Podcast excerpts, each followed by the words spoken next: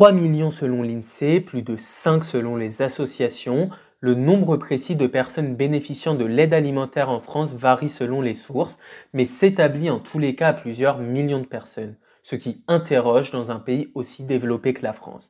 D'autant plus que le contexte actuel d'inflation exponentielle aggrave encore un peu plus la situation et le nombre de bénéficiaires est plus important que jamais, à en croire les associations qui veulent tirer la sonnette d'alarme sur cette situation gravissime.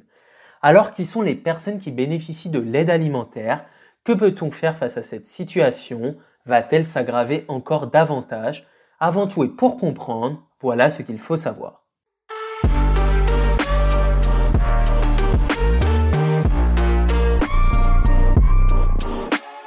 On parle de précarité ou d'insécurité alimentaire pour décrire un accès restreint, inadéquat ou incertain à des produits sains et nutritifs. À court terme, c'est d'abord le sentiment de faim et d'épuisement qui découle des repas sautés. Mais ces symptômes peuvent rapidement se transformer en problèmes de santé avec des maladies physiques et psychologiques. Lundi 21 novembre, alors que les Restos du Cœur démarraient leur 38e campagne hivernale, le patron de l'association, Patrice Douré, a expliqué qu'ils n'ont jamais connu une situation aussi inquiétante depuis la création de celle-ci en 1985 et a affirmé que le nombre de bénéficiaires a augmenté de 12% en 6 mois. Un constat alarmant que partage Sébastien Tolo, le secrétaire national du Secours populaire, qui déplore lui aussi une nette augmentation des bénéficiaires de l'aide alimentaire ces dernières années et encore plus ces dernières semaines en raison de l'inflation. On a fait il y a peu de temps un, sondage auprès de l'ensemble de nos structures sur le plan du département et euh, sur le premier semestre 2022, on est un peu plus de 10% d'augmentation des demandes d'aide il faut les rajouter au pourcentage des années précédentes de demandes d'aide auxquelles on, faisait face. Il faut se rappeler que pendant la période qui était celle du, euh, du Covid, on a eu jusqu'à plus 40% de demandes d'aide. Euh, donc, euh, additionner les pourcentages d'année en année devient extrêmement difficile. Oui, c'est une situation en fait que l'on n'a jamais vue. La situation aujourd'hui de la crise économique et de l'inflation fait suite à, la question de la crise sanitaire.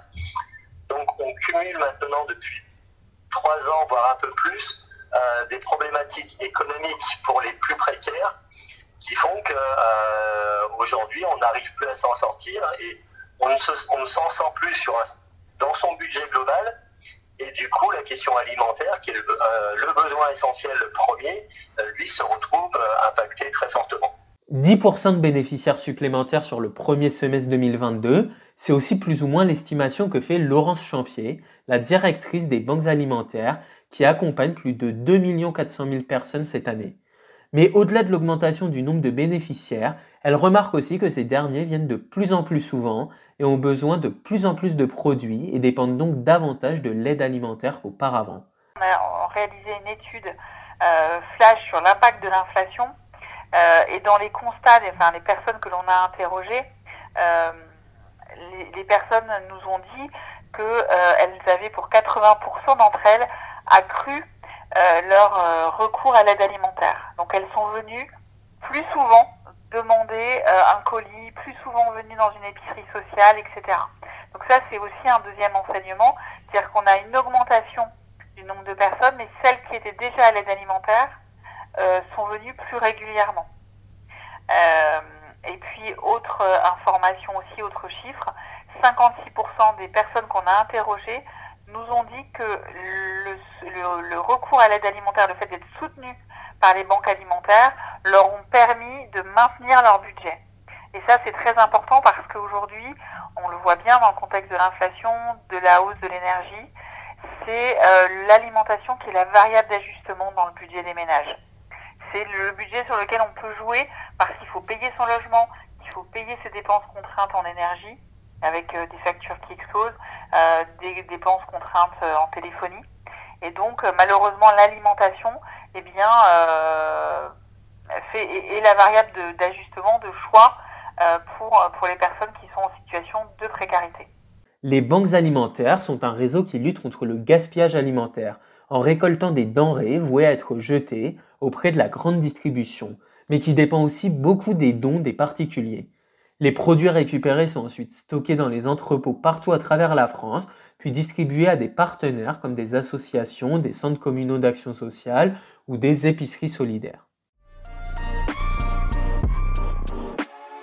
Et quels sont les profils des bénéficiaires? Laurence Champier et Sébastien Tolo voient tous deux une explosion du nombre de jeunes parmi les bénéficiaires. Tendance de fond hein, qui malheureusement euh, a commencé à émerger euh, pendant la crise Covid, effectivement, avec beaucoup de jeunes, euh, des étudiants, mais pas uniquement des étudiants, des jeunes. Et dans le réseau des banques alimentaires, 500 000 personnes qui sont accompagnées dans notre réseau ont entre 15 et 25 ans. Et cette tendance, malheureusement, effectivement, elle s'installe. Elle est née euh, pendant le Covid, ou en tout cas elle s'est renforcée pendant le Covid parce qu'il n'y avait plus les petits boulots, euh, les facs étaient, euh, ou les écoles étaient fermées, plus d'accès aux crous, donc une grande précarisation des étudiants et des jeunes. Et là, ben, cette, cette tendance s'installe aujourd'hui avec effectivement avec un nombre de, de 15-25 ans qui augmente dans notre réseau. Mais les autres profils de bénéficiaires qui augmentent depuis le début de l'année, ce sont les familles monoparentales, les personnes retraitées ou encore les immigrés, selon le secrétaire du Secours populaire. Dans les publics qui sont aujourd'hui les plus, les plus fragilisés, ce sont les familles monoparentales. Quand on parle de familles monoparentales, on parle de mères avec enfants. Euh, ce sont les mères seules avec les enfants qui vraiment ont le plus de difficultés aujourd'hui. Et euh, là, sur la partie euh, de l'inflation et de la crise économique, ce sont des personnes qui s'en sortaient, et notamment des personnes avec des retraites. Et aujourd'hui, ben, en fait, l'inflation, l'augmentation de l'ensemble des coûts font que leurs revenus ne vont pas bouger, vont bouger à la marge, et du coup, les coûts ne sont plus supportables. Et puis, il y a un, dernier public qui sont ceux des personnes en parcours migratoire et qui, elles, se retrouvent sans aucun, souvent sans aucun droit et du coup sans aucune euh, allocation, et pour lequel euh, la situation est encore plus tendue. Alors, comment les associations procèdent-elles pour pouvoir répondre à cette demande en hausse? Si les banques alimentaires et le secours populaire peuvent tous deux compter sur des subventions de la part des pouvoirs publics et sur les grandes surfaces pour récupérer les invendus, la majeure partie de leurs revenus réside dans les dons des Français. Mais la forte inflation sur les prix de l'énergie et de l'alimentation frappe aussi les bénévoles et les donateurs, ce qui risque de provoquer une diminution des dons. Aujourd'hui, euh, en, euh, en, ce début d'hiver, euh, on mesure des choses sans connaître tout à fait les conséquences de ce que vont être notamment les coûts des factures énergétiques. Euh, donc, dans l'association, nous avons beaucoup de bénévoles qui sont des, des, personnes aidées et qui sont également bénévoles. Elles nous font part vraiment de leur crainte aujourd'hui euh, de ne plus savoir comment faire. Et aujourd'hui, effectivement, on, ne sait pas ce que va être euh, la confiance des donateurs et leur possibilité de nous continuer, de nous soutenir, puisque l'inflation touche tout le monde aujourd'hui. Donc on est dans une situation euh, d'attente. Euh, euh, voilà, le, taux d'effort qui va être demandé à chaque, chaque foyer pour régler ses charges, plus il sera conséquent et plus ça risque d'avoir un impact sur les dons qui nous sont essentiels. On, est aujourd'hui dans une situation où on ne peut pas juste penser que l'augmentation de la précarité, de la pauvreté, on est quand même sur plus de 9 millions de Français sous le seuil de pauvreté, seul dire ça et dire bon bah les associations comment vous faites? À un moment donné les associations sont des bénévoles euh, qui donnent de leur temps des moyens que l'on essaye de trouver. Et on se rend compte aujourd'hui que euh, la générosité des Français c'est vraiment notre force. Mais ça ne doit pas retourner que la générosité sur la générosité des Français. C'est l'ensemble des parties prenantes les institutions les pouvoirs publics aussi qui doivent prendre la mesure de la situation et qu'il y ait des politiques qui soient menées avec des moyens nécessaires et conséquents, avec des enveloppes financières. On ne peut pas tout résoudre juste euh, en pensant que c'est la collecte de dons dans les grandes surfaces qui va résoudre, euh, qui va résoudre cette question-là. Laurence Champier déplore pour le moment une diminution des dons en faveur des banques alimentaires cette année par rapport à l'année dernière. Cependant, elle veut garder espoir en s'appuyant sur la générosité des Français. Pendant la période Covid, hein, en 2000, en 2020 et 2021, on, a eu, euh, on a fait de très bonnes collectes et la générosité des Français a été au rendez-vous. Euh, cette année, malheureusement, effectivement, on constate, mais euh, je n'ai que des, remontée partielle aujourd'hui, j'ai à peu près la moitié du réseau. Donc vous voyez, on a 79 banques alimentaires, 110 implantations, j'ai à peu près 45 banques alimentaires qui nous ont remonté leurs chiffres estimatifs. On, on, a enregistré une baisse de 10% des dons à date, mais qui reste toute relative.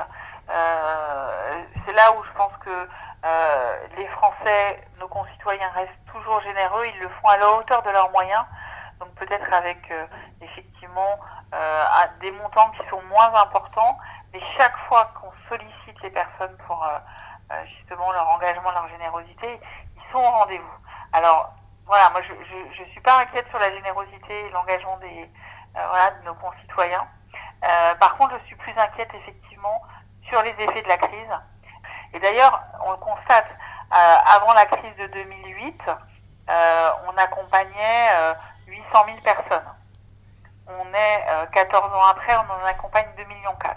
Alors, il y a, voilà, il y a un effet de la crise, il y a un effet aussi très fort entre perte d'emploi et recours à l'aide alimentaire, presque malheureusement mécanique, mais on a des réponses, on est accompagné, notamment par les associations, par les collectivités. Donc, euh, je, pense qu'il y a une mobilisation générale de la lutte contre l'exclusion. Euh, et l'aide alimentaire en est un maillon. On n'est pas la solution. On fait partie des outils de lutte contre l'exclusion. Euh, et, je dirais que moi, enfin moi, je reste vraiment optimiste sur la capacité de nos concitoyens à se mobiliser, à s'engager, à être généreux. Si les associations voient leur nombre de bénéficiaires augmenter, celui-ci pourrait être encore plus important. Mais nombre de personnes en difficulté ont du mal à sauter le pas et à accepter de bénéficier de l'aide d'associations, parce que ce recours peut parfois être stéréotypé. Franchir la porte d'une association euh, alors qu'on pensait jamais de le faire, c'est extrêmement difficile. Euh, c'est un pas à faire euh, qui fait que pour beaucoup de personnes, c'est dire bah voilà, j'arrive plus à m'en sortir moi-même, alors que bah, moi, même pour mes enfants d'ailleurs, souvent, hein, c'est soi, mais aussi pour les autres. Euh, donc des personnes ont du mal à le faire, d'autres personnes disent mais il y a encore plus sans précarité que moi, donc euh, euh, je pense pas en être là, donc c'est difficile. L'important, c'est surtout, c'est que lorsque les personnes arrivent à faire la demande, c'est qu'on puisse vraiment essayer de veiller à ce que, euh, et là, c'est une idée reçue qu'on combat aussi, on n'est pas des associations guichets qui accueillons mal les gens et qui euh, faisons de la distribution sans tenir compte euh, des besoins.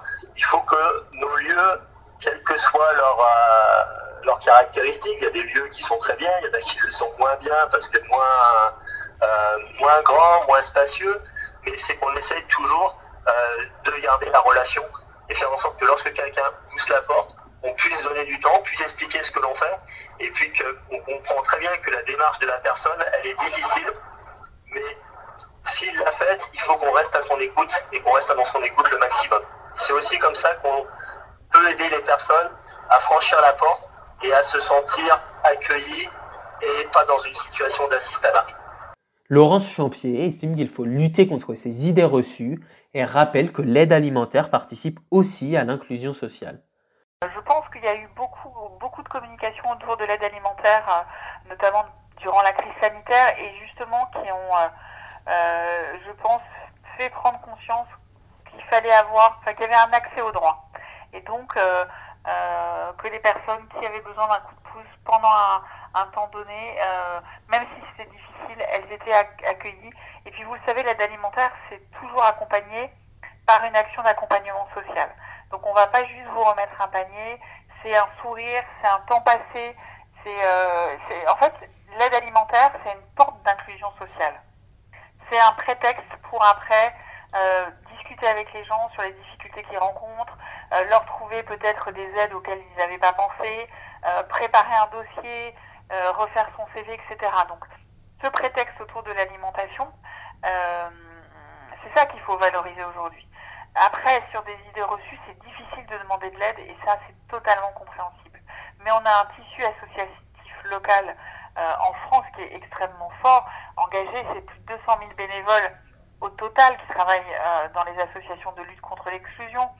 Euh, c'est, on va lutter contre l'isolement, etc. Donc, évidemment que c'est difficile, mais en tout cas, on, on est une société généreuse avec des gens très engagés Et donc, au-delà de la difficulté personnelle, je pense que justement d'aller frapper à une porte d'association, demander de l'aide à une, assistante sociale, même si c'est difficile, c'est ça qui va permettre de ne pas s'installer dans une situation de précarité, de, de rester, de conserver sa dignité, etc.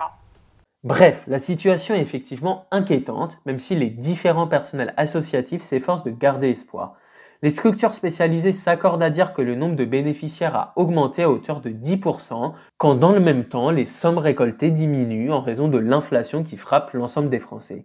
Ainsi, si vous souhaitez aider les associations qui œuvrent à lutter contre ce phénomène croissant, vous pouvez faire un don aux banques alimentaires en vous rendant sur monpaniersolidaire.org.